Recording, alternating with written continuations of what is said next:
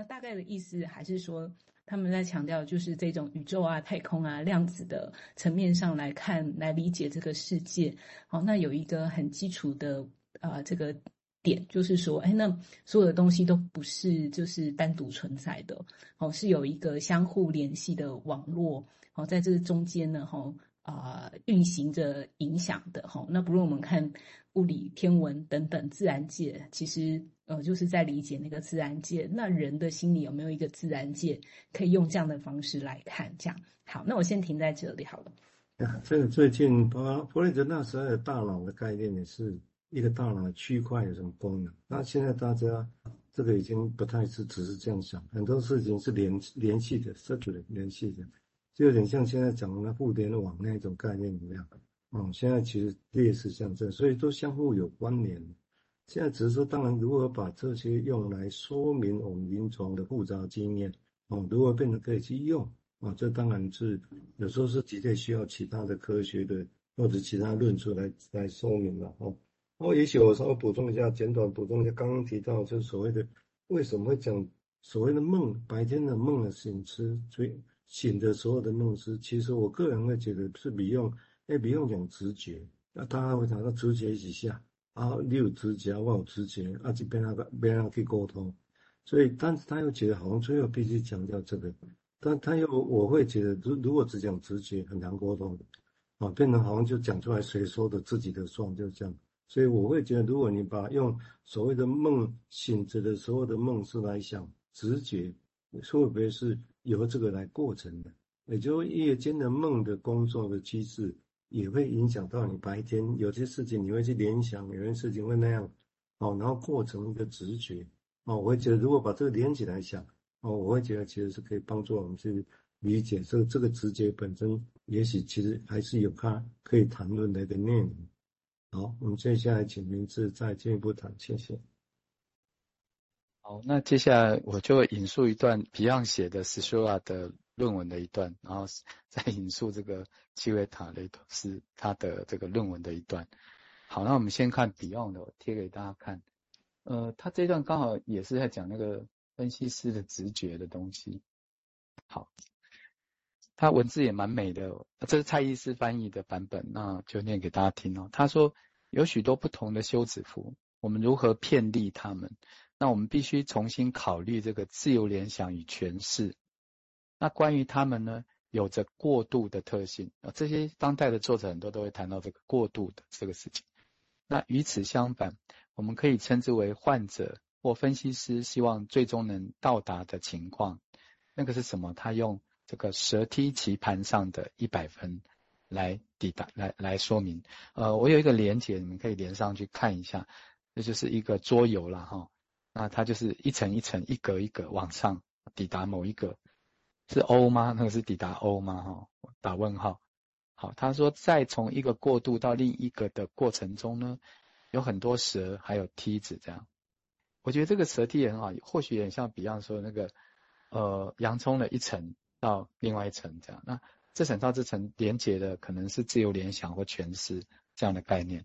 好，他说。每个自由联想和每个诠释，都代表着我们在精神分析的情况的一种变化。哦，即使是错误的诠释，也会导致改变哦。以虚假故意的这个形式呈现的这个错误的信息，也会改变这个情况哦，并并不是都要对的哦。就是任何情况瞬息万变，任何一个变化都是动力式的哦，都是都是有意义的。这样，他说，嗯、我们能够多快意识到这种变化的情况呢？以及我们能够多快的看到，即便是不利的，呃，也能够利用这种变化的情况带来什么用处？这样，比如说我们有一个同理的失误的时候，这是一个错误嘛，但往往也会带来一些前进。这样哈，在那里遇到了老朋友的可能性，使地狱的前景，相对于生活在那个比地球上。而没有充分准备的天堂的前景，前者显得反而比较不会那么可怕。他是在鼓励我们说，即使犯错了，搞不好还比说一路都很顺利还来得好这样。但这也适用于反复的做出的决定。呃，在分析现场很多都是我们的介入嘛，我们的一个介入这样。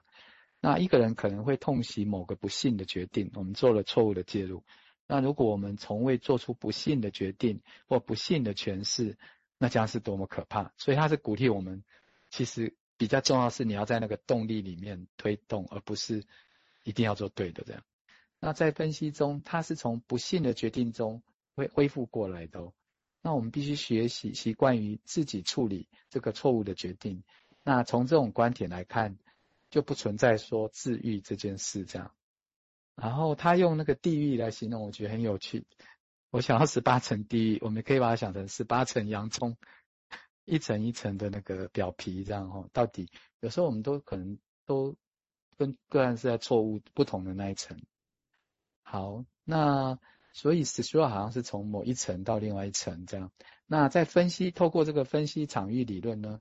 哦，待会也会跟大家细细解释哈，在这里面，分析师跟个案有非常多的交汇，那基本上是被一种动力所推动，在场域里面，大家讲就是电磁波啊、重力等等这种推动力推动的。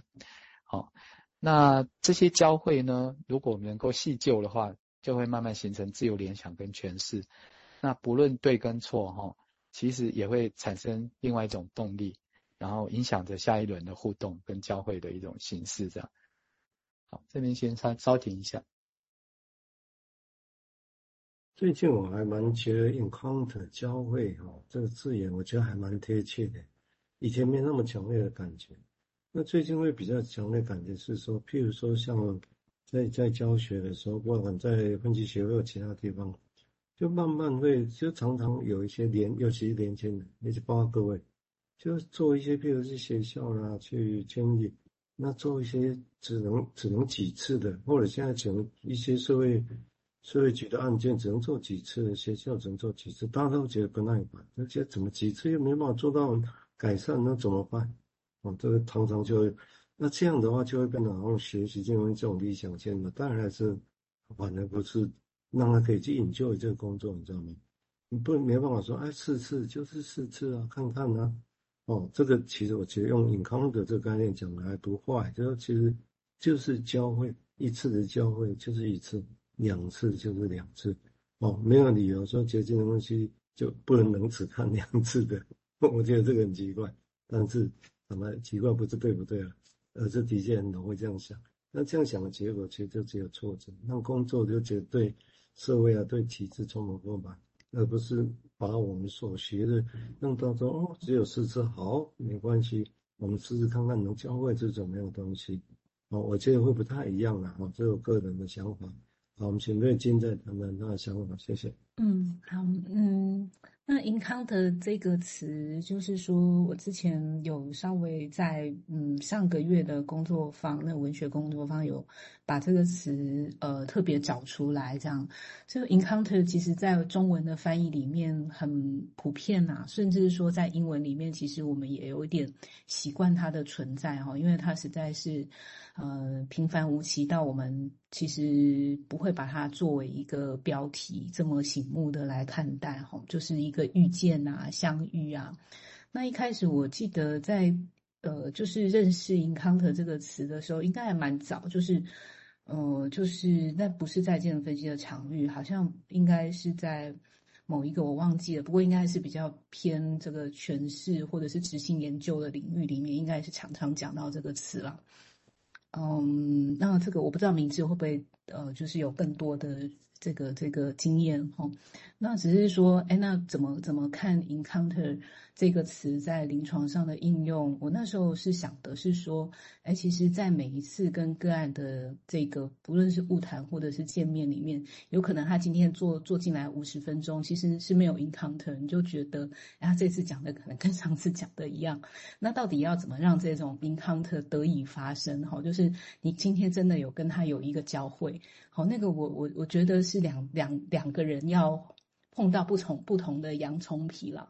就是说，哎，这个治治疗者他如果能够跟所谓的这个被治疗者，好，或者是个案能够交汇了，来访者能够交汇的话，通常通常也是代表他跟他自己一次新的交汇，所以那个一次的交汇不只是他看到了别人的不同。也可以代表的是说，其实他也用一个他自己也有一些脱皮或更新的那个过程，所以那个 encounter 的那那一